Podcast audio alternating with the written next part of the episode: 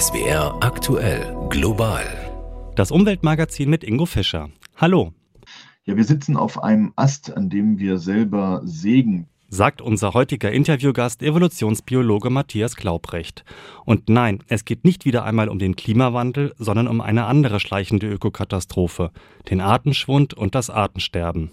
Oder im sperrigen Fachjargon die Biodiversitätskrise, also den Verlust der biologischen Vielfalt. Ach, bitte nicht schon wieder eine weitere Ökokatastrophe, sind wir vielleicht geneigt zu sagen, wo uns doch schon der Klimawandel in Atem hält. Und doch ist es das Artensterben wert, dass wir dort einmal ganz genau drauf sehen. Denn erstens ist die Biodiversitätskrise gerade nicht die kleine Schwester der Klimakrise und zweitens ist, zugegeben etwas flapsig ausgedrückt, langfristig gesehen sogar unser Feierabendbierchen in Gefahr und mehr noch. Alles, was wir von morgens bis abends, vom Kaffee am Morgen bis zum Bier und Wein am Abend, das, unser gesamtes Obst und Gemüse, alles das hängt zum Beispiel von Bestäubern ab und wir gefährden mit dem Verlust von Insekten, so pathetisch das klingt, auch unser eigenes Überleben. Schon mal eine Seegurke gesehen? Die Meeresbewohner aus dem Stamm der Stachelhäuter werden bis zu 2,50 Meter groß, leben auf dem Meeresboden, sehen bizarr aus, aber nicht unbedingt sehr appetitlich. Dennoch gelten sie als Delikatesse etwa in Indien und China. Viele der gut 1700 Seegurkenarten sind inzwischen vom Aussterben bedroht. Doch nun soll der weltweite Handel mit ihnen verboten werden. Das ist eines der Ergebnisse der Weltartenschutzkonferenz CITES 19, die vor wenigen Tagen in Panama zu Ende gegangen ist. Anne Dämmer berichtet. Er wird gejagt, wegen seiner kostbaren Stoßzähne aus Elfenbein. Der Waldelefant ist in Gefahr. Wegen Wilderei und Lebensraumverlust steht er auf der roten Liste der bedrohten Arten, in der höchsten von drei Gefährdungsstufen. In Afrika werden pro Jahr laut WWF 20.000 Elefanten gewildert. Während vier afrikanische Staaten alle Populationen afrikanischer Elefanten unter strengsten Schutz stellen wollten, forderten andere eine Öffnung des Handels. Der Antrag wurde abgelehnt. Der kommerzielle internationale Handel bleibt verboten. Die Sprecherin der Umweltschutzorganisation WWF, Rebecca Gehrig, begrüßt die Entscheidung. Jegliche Lockerung wäre kontraproduktiv. Erstmal ist es so, dass der Waldelefant eine Art Gärtner des Waldes ist. Das heißt, er sorgt dafür, dass äh, Gräser und Büsche kleiner bleiben. Das heißt, Bäume haben mehr Licht und mehr Nährstoffe zum Wachsen, können also mehr CO2 speichern. Gleichzeitig wird es aber auch immer trockener und ähm, dadurch bekommt, bekommen Waldelefanten auch immer mehr Probleme, Nahrung zu finden. Sie sind also auch dadurch, aber auch durch Wilderei zum Beispiel, bedroht, was wiederum ja auch heißt, dass sie die Wälder nicht mehr so halten können, dass sie besonders viel CO2 speichern. Das ist also ein Kreislauf, der wird immer schlimmer. Ein Meilenstein wurde auf der internationalen Artenschutzkonferenz CITES in Panama-Stadt für den Schutz der Haie gelegt. Sie werden wegen ihrer Flossen und ihres Fleisches gejagt. Häufig landen sie aber auch als Beifang im Netz. Der Bestand fast aller Hochseehaie ist in den letzten 50 Jahren um mehr als 70 Prozent gesunken. Der neue Schutzstatus sei ein Riesenerfolg, sagt die Sprecherin der Umweltschutzorganisation WWF. Bei der Entscheidung hatten wir, glaube ich, alle Gänsehaut. Es wurde sich dafür ausgesprochen, dass drei ganze Familien von Haien und Rochen unter den Schutz des CITES-Abkommens aufgenommen werden. Das heißt, man darf sie noch weiter handeln, aber nur, wenn dieser Handel die Bestände nicht gefährdet. Und das ist ein Riesensprung für diese Meerestiere, weil vor der CITES-Konferenz waren nur ungefähr 20 Prozent aller gehandelten Hai- und Rochenarten unter dem Schutz vom CITES-Abkommen. Jetzt sind es 90. Das ist also ein Riesenfortschritt. Von dieser Entscheidung ist der Präsident des Fischereiverbandes in Spanien, Javi Granat, nicht begeistert. Der Erhalt der Biodiversität sei zwar essentiell, betont er. Aber den Aspekt, den die Ökologen vergessen, ist, dass es nicht nur um den bloßen Schutz geht, sondern auch um Arbeitsplätze, die Generierung von Wohlstand und darum, dass die Menschen was zum Essen auf dem Tisch haben. Die internationale Artenschutzkonferenz ist zu Ende. Für die Sprecherin des WWF war sie ein Erfolg. Nur mit einer breiten Artenvielfalt könne auch die Klimakrise aufgehalten werden. Artensterben, Klimawandel, immer wieder werden diese beiden Krisen in Zusammenhang miteinander gebracht. Aber wie verhält es sich tatsächlich mit Biodiversitätskrise und Klimakrise? Wie hängen diese beiden Ökokatastrophen zusammen? Darüber habe ich mit dem renommierten Evolutionsbiologen Matthias Glaubrecht geredet. Professor Glaubrecht ist wissenschaftlicher Direktor des Zentrums für Naturkunde der Universität Hamburg. Er hat in seinem im vergangenen Jahr erschienenen Sachbuch Das Ende der Evolution, der Mensch und die Vernichtung der Arten sehr eindringlich auf die Biodiversitätskrise aufmerksam gemacht. Global das Gespräch. Herr Professor Glaubrecht, wir haben es gerade in dem Beitrag gehört. Der WWF habe vor Freude eine Gänsehaut bekommen angesichts der historischen Entscheidung der CITES 19 Staaten, dass bedrohte Rochen- und Haiarten künftig geschützt werden sollen. Teilen Sie die Euphorie über die erzielten Verhandlungsergebnisse? Ja, das sind tatsächlich gute Nachrichten, ähm, die seit Jahrzehnten in ihren Beständen bedrohten Hai- und Rochenarten jetzt zu schützen, ist eine gute Nachricht. Aber man muss natürlich dazu sagen, hier handelt es sich immer noch nur um ein Handelsabkommen. Das bedeutet nicht, dass diese Populationen, die ja stark am Schrumpfen sind, gerettet sind. Wir haben immer noch Fischerei, wir haben immer noch den Beifang. Aber es ist erstmal an dieser Front eine gute Nachricht und auch, dass andere Arten weiterhin durch Handel Handelsbeschränkungen geschützt sind. Wenn über Artenschutz und Biodiversität berichtet wird, dann geschieht das oft in einer sehr, sehr optimistischen, zuversichtlichen Art und Weise. Die jüngste Botschaft lautet eben, Haie sind jetzt besser geschützt. Zuvor war zu hören und zu lesen, der Bestand an Rebhühnern in Deutschland stabilisiert sich oder neue Hoffnung für das Great Barrier Reef. Allesamt Erfolgsmeldungen. Ist die Lage beim Artenschutz gar nicht so dramatisch oder sind die Schlagzeilen zu rosarot? Also die Lage, was das Artensterben, was den Artenschwund angeht, ist noch viel dramatischer, als sich das in den meisten Nachrichten überhaupt dokumentiert. Das heißt, gerade zum Beispiel bei den Rebhühnern haben wir Bestandseinbrüche in den letzten zwei, drei Jahrzehnten von 90 und über 90 Prozent, auch beim Kiebitz und anderen Wiesenvögeln zum Beispiel bei uns. Und wenn hier gesagt wird, jetzt äh, die gute Nachricht ist, die Bestände stabilisieren sich, dann stabilisieren sich die letzten Mohikaner, die da noch überlebt erlebt haben. Also insofern ja, das ist eine rosarote Berichterstattung der Medien und die ist tatsächlich nicht nur grob irreführend, sondern eigentlich ist sie fahrlässig, denn das Artensterben ist eine der großen Herausforderungen im 21. Jahrhundert und da haben wir noch sehr, sehr viel vor uns an Arbeit. Wie sehr hat sich die Anzahl der Arten in den vergangenen Jahrzehnten verändert? Das Heer der Arten sind eben nicht die Säugetiere und die Vögel, die wir meistens im Blick haben, sondern die Artenverluste betreffen auch die vielen Gliedertiere und vielen Wirbellosen in den Flüssen, in den Seen, in den Meeren, im Boden. Wir sehen diese Organismen häufig nicht, wir bemerken ihr Verschwinden gar nicht, aber sie bauen die Ökosysteme auf, sie stabilisieren die Ökosysteme und wir verlieren die in einem großen Maßstab. Der äh, Weltbiodiversitätsrat, vergleichbar dem Weltklimarat hat äh, vor kurzem davor gewarnt, dass wir bis zu einer Million Arten in den nächsten Jahren und Jahrzehnten verlieren werden. Und das ist mit Sicherheit keine Übertreibung. Was würde das für uns Menschen bedeuten, wenn wir tatsächlich eine Million Arten verlieren würden? Wie würde sich unser Leben dadurch verändern?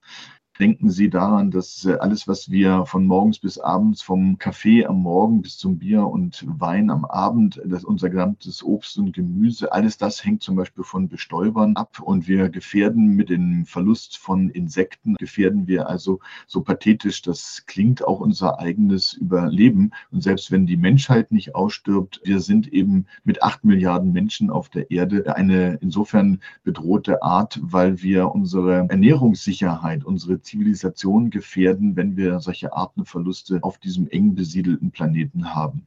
Kürzlich ist in Sharm el-Sheikh die Weltklimakonferenz zu Ende gegangen. Das Medienecho war enorm.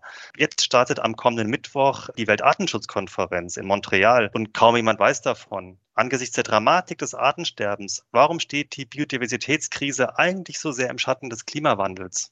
Ja, die Artenkrise hat zwar auch eine Vorgeschichte, aber sie ist weniger lang als die Vorgeschichte des Klimawandels. Soll heißen, seit Jahrzehnten warnen Forscher vor der Veränderung des Klimas, dass wir diese Artenkrise haben und einen Verlust der Biodiversität, haben sich auch die Artenforscher und die Biodiversitätsforscher erst seit 10, 20 Jahren selber bewusst bewusst gemacht. Das heißt, hier fehlt die Medienberichterstattung, weil es diese lange Vorgeschichte wie bei der Klimaforschung nicht gibt. Das bedeutet aber nicht, dass das Artensterben deswegen weniger wichtig ist. Und hier hat tatsächlich die Medienlandschaft noch einen erheblichen Nachholbedarf. In meinen Augen ist das Artensterben eine der großen Zukunftsfragen des 21. Jahrhunderts und es ist höchste Zeit, dass wir uns das bewusst machen. Bei der UN-Artenschutzkonferenz soll ein neues weltweites Abkommen zum Schutz der Natur verabschiedet werden. Was sind in Ihren Augen die wichtigsten Punkte, die da erreicht werden sollen? Ja, das ist ganz eindeutig und klar das sogenannte ähm, 30-30-Ziel. Das heißt, es muss im nächsten Jahrzehnt bis zum Jahre 2030 äh, 30 Prozent der Erdoberfläche für den Erhalt äh, der Biodiversität geschützt werden. Es ist der große Anspruch und das Ziel dieser Konferenz, einen großen Flächenschutz zu erreichen. Bisher hat der Artenschutz ja vor allen Dingen ähm, auf einzelne Arten abgezielt, aber es ist inzwischen erkannt worden, äh, dass diese ähm, Arten nur ihre Funktion übernehmen können, wenn wir sie in Flächen schützen und auch nicht in kleinen äh, fragmentarischen äh, Restgebieten, sondern auch vernetzt. Das heißt, das ist das große Ziel, vernetzte Schutzgebiete, um einen Großteil der Artenvielfalt zu erhalten. Also das sind ja fast ein Drittel der Flächen, die dann bis 2030 Schutzgebiete und Wildnisgebiete sein sollen. Das sind jetzt gerade mal noch sieben Jahre bis dahin. Und wenn man sich jetzt mal anguckt, wie der Hunger in der Welt steigt und gleichzeitig auch der Hunger nach erneuerbaren Energien, wo soll da überhaupt noch Platz sein für mehr Wildnis? Tatsächlich ist da genug Platz äh, noch für Natur und für Tiere. Ähm, denken Sie nur daran, dass wir bei unserer Ernährung etwa ein Drittel auf dem Weg vom Acker zum Teller verlieren und dass wir auch mit unseren Nahrungsmitteln, äh, die wir auf den Märkten äh, erwerben, nicht besonders pfleglich umgehen. Das heißt, hier müssen wir dringend die Nutzung unserer Nahrungsmittel verbessern. Und bei den erneuerbaren Energien müssen wir sagen, auch hier müssen wir zu einem sinnvollen Ausgleich kommen und wir dürfen nicht den Klimaschutz einseitig vor den Artenschutz stellen. Stehen also Klimaziele und Artenschutzziele in Konkurrenz zueinander? Wir dürfen den Klimawandel und die Artenkrise tatsächlich nicht gegeneinander ausspielen. Sie greifen ineinander. Dieser einseitige Fokus auf Energie und auf Klima, der ist eben sehr gefährlich. Uns stirbt dann der Patient Planet unter den Händen weg, wenn wir einseitig nur auf die eine Krankheit fokussieren und die andere völlig unbehandelt lassen. Herr Professor Glaubrecht, vielen Dank für das Gespräch. Sehr gern. Haben Sie schon einmal eine Wattwanderung gemacht? Ich ja das ist schon ein paar Jährchen her, aber ich kann mich noch gut daran erinnern, wie ich als Kind barfuß ständig den Wattwürmern bzw. deren unzähligen kleinen Hinterlassenschaften ausgewichen bin. Das Wattenmeer beheimatet nicht nur Seehund, Kegelrobbe, Schweinswal und eben den Wattwurm, sondern unzählige weitere, insbesondere wirbellose Tiere. Es ist in unseren Breiten ein Hotspot der Artenvielfalt. Und es ist bedroht. Jüngst haben sich Vertreterinnen und Vertreter der Anrainerstaaten Deutschland, Dänemark und der Niederlande in Wilhelmshaven getroffen. Sie haben darüber beraten, wie das einzigartige Ökosystem und Weltnaturerbe langfristig geschützt werden kann. Claudia Plass berichtet. Küstenseeschwalben, Austernfischer, Ringelgänse, Millionen Zugvögel kommen jedes Jahr ins Wattenmeer. Die meisten bleiben einige Wochen. Sie nutzen das Watt als Rast- und Futterplatz, um sich im Frühjahr auf ihren Flug in die arktischen Brutgebiete vorzubereiten. Im Herbst machen sie Zwischenstation auf dem Weg in südliche Küstengebiete. Das Wattenmeer, Lebensraum für zahlreiche Tier- und Pflanzenarten. Um das Weltnaturerbe zu schützen, arbeiten die Anrainerstaaten Deutschland, Dänemark und die Niederlande seit mehr als 40 Jahren zusammen. Sebastian Unger ist Meeresbeauftragter der Bundesregierung, angesiedelt beim Umweltministerium. Er ist überzeugt, viel wurde für den Naturschutz bereits erreicht. Beispielsweise sind die Seehundbestände in den vergangenen Jahren gewachsen. Zugleich aber wachse auch der Druck auf das sensible Ökosystem. Der Klimawandel führt dazu, dass die Meere zu hoch werden. Wir haben eine Verschmutzung durch Nährstoffeinträge von Land insbesondere, aber auch durch Plastik. Und wir übernutzen die Meere stark durch Fischerei, durch Schifffahrt, durch den Tourismus. Sagte Unger dem ARD Hauptstadtstudio. Die Herausforderungen für den Naturschutz sind groß, auch durch neue Industrie im oder am Wattenmeer. Neue Terminals für Flüssigerdgas, die geplante Erdgasförderung in der Nordsee vor der Insel Borkum, zusätzliche Ölförderung im schleswig-holsteinischen Wattenmeer. Unger kritisiert, die Förderung von Gas und Öl hat meines Erachtens in einem Nationalpark nichts zu suchen und wir sollten auch dringend davon absehen, ähm, neue fossile Energiequellen in den Meeren zu erschließen. Sollte sich das in einem einzelnen Fall auch aufgrund des großen Drucks in der gegenwärtigen Energiekrise nicht verhindern lassen, dann muss aber absolut sichergestellt werden, dass der Meeresschutz Vorrang hat. Wie können Arten geschützt und Belastungen reduziert werden? Hans-Ulrich Rösner leitet das Wattenmeerbüro der Umweltorganisation WWF. Rösner sieht ebenso wie der Meeresbeauftragte Unger große Herausforderungen. Dazu gehört auch der Ausbau von Offshore-Windanlagen. Zwar brauche man die erneuerbaren Energien, zugleich fordert Rösner mehr Einsatz für den Naturschutz. Ich bin fest davon überzeugt, dass dieser Ausbau naturverträglich möglich ist, wenn man sich Mühe gibt, also zum Beispiel außerhalb der Schutzgebiete bleibt, die Kabel so rücksichtsvoll wie nur möglich verlegt und für die Eingriffe in die Natur dann auch den notwendigen Ausgleich schafft. Die größte Herausforderung aber sei der steigende Meeresspiegel durch den Klimawandel. Viele Wattflächen könnten in Zukunft dauerhaft überflutet werden, ebenso die Salzwiesen, die Strände und Dünen. Die drohenden Folgen. Mit all dem verschwindet dann der Lebensraum für jene immerhin rund 10 Millionen Küstenvögel, die auf das Wattmeer während des Zuges völlig angewiesen sind. Umweltschützer wie Rösner fordern neben einem naturverträglichen Ausbau erneuerbarer Energien unter anderem den Ausstieg aus den fossilen Energien im Wattenmeer bis 2030. Der Meeresbeauftragte Unger setzt auf gemeinsame Schutzmaßnahmen mit den Anrainern. In einer Woche findet schon die nächste wichtige Konferenz statt, die Weltnaturkonferenz in Montreal, wo es um Artenvielfalt gehen soll. Und dieser Weltnaturgipfel ist wirklich von größter Bedeutung, denn es geht hier um nichts anderes als den fortlaufenden Verlust von Arten von Lebensräumen zu stoppen. Es soll so eine Art Paris-Übereinkommen für die Biodiversität verhandelt werden. Das Beispiel Wattenmeer könne zeigen, so Unger, dass Schutz und nachhaltige Nutzung funktionieren können. Ein wichtiges Zeichen für die Weltnaturkonferenz. Um das Artenschutzkonferenzen-Triple in diesem Globalmagazin vollzumachen, darf dieses anstehende wichtigste Ereignis natürlich nicht fehlen. Ab kommender Woche treffen sich die Vertragsparteien des UN-Abkommens über die biologische Vielfalt in Montreal, Kanada. Das Ziel der UN-Naturkonferenz ist gigantisch. Innerhalb weniger Jahre soll fast ein Drittel der weltweiten Landflächen und der Weltmeere unter Schutz gestellt werden. Dem sprechen allerdings insbesondere wirtschaftliche Interessen entgegen. Kann dies also angesichts der bislang geringen Bedeutung der Weltnaturschutzkonferenzen gelingen? Maike zum Hoff berichtet.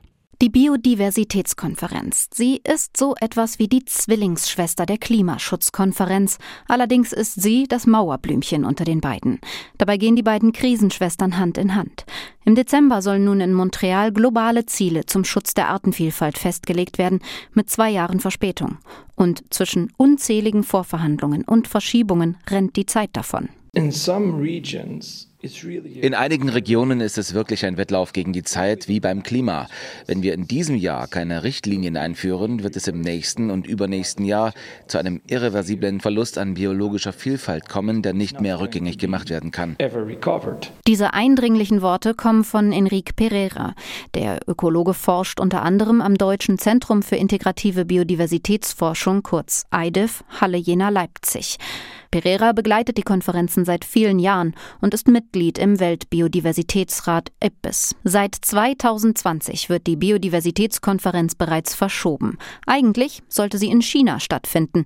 Die Pandemie hatte dem Ganzen aber einen Strich durch die Rechnung gemacht. Andrea Perino ist so etwas wie die Schnittstelle zwischen Wissenschaft und Politik am Forschungsinstitut in Leipzig und für sie haben die Verschiebungen der COP, so werden die UN-Konferenzen abgekürzt, auch einen symbolischen Charakter. Ich glaube, das zeigt auch ein Stück weit, wie wichtig die Biodiversität gesehen wird jetzt in der Weltgemeinschaft im Vergleich zum Klima. Die Klimakops haben nämlich stattgefunden trotz Corona und die Biodiversitätskops eben nicht und auch die diese ganzen Meetings davor, die haben dann online stattgefunden, was aber die ganze Sache natürlich verkompliziert. Nicht nur die Wissenschaftler, auch die Verhandelnden werden langsam mürbe, denn in all der Zeit sind viele der noch ungeklärten Punkte im Verhandlungstext nicht wirklich weniger geworden, im Gegenteil. Ich war jetzt leider nicht bei dem letzten Meeting in Nairobi, aber ich habe Leute getroffen, die in den Delegationen waren, die auch gesagt haben, ich bin richtig froh, dass die sich nicht nochmal treffen, weil je öfter die sich treffen, dann kann man halt Fässer wieder aufmachen, wo man eigentlich das Gefühl hatte, ah, okay, da haben sie jetzt irgendwie sich halbwegs geeinigt und dann es so, ja, aber dann wollen wir aber dieses und jenes. Und da kann das große gemeinsame Ziel,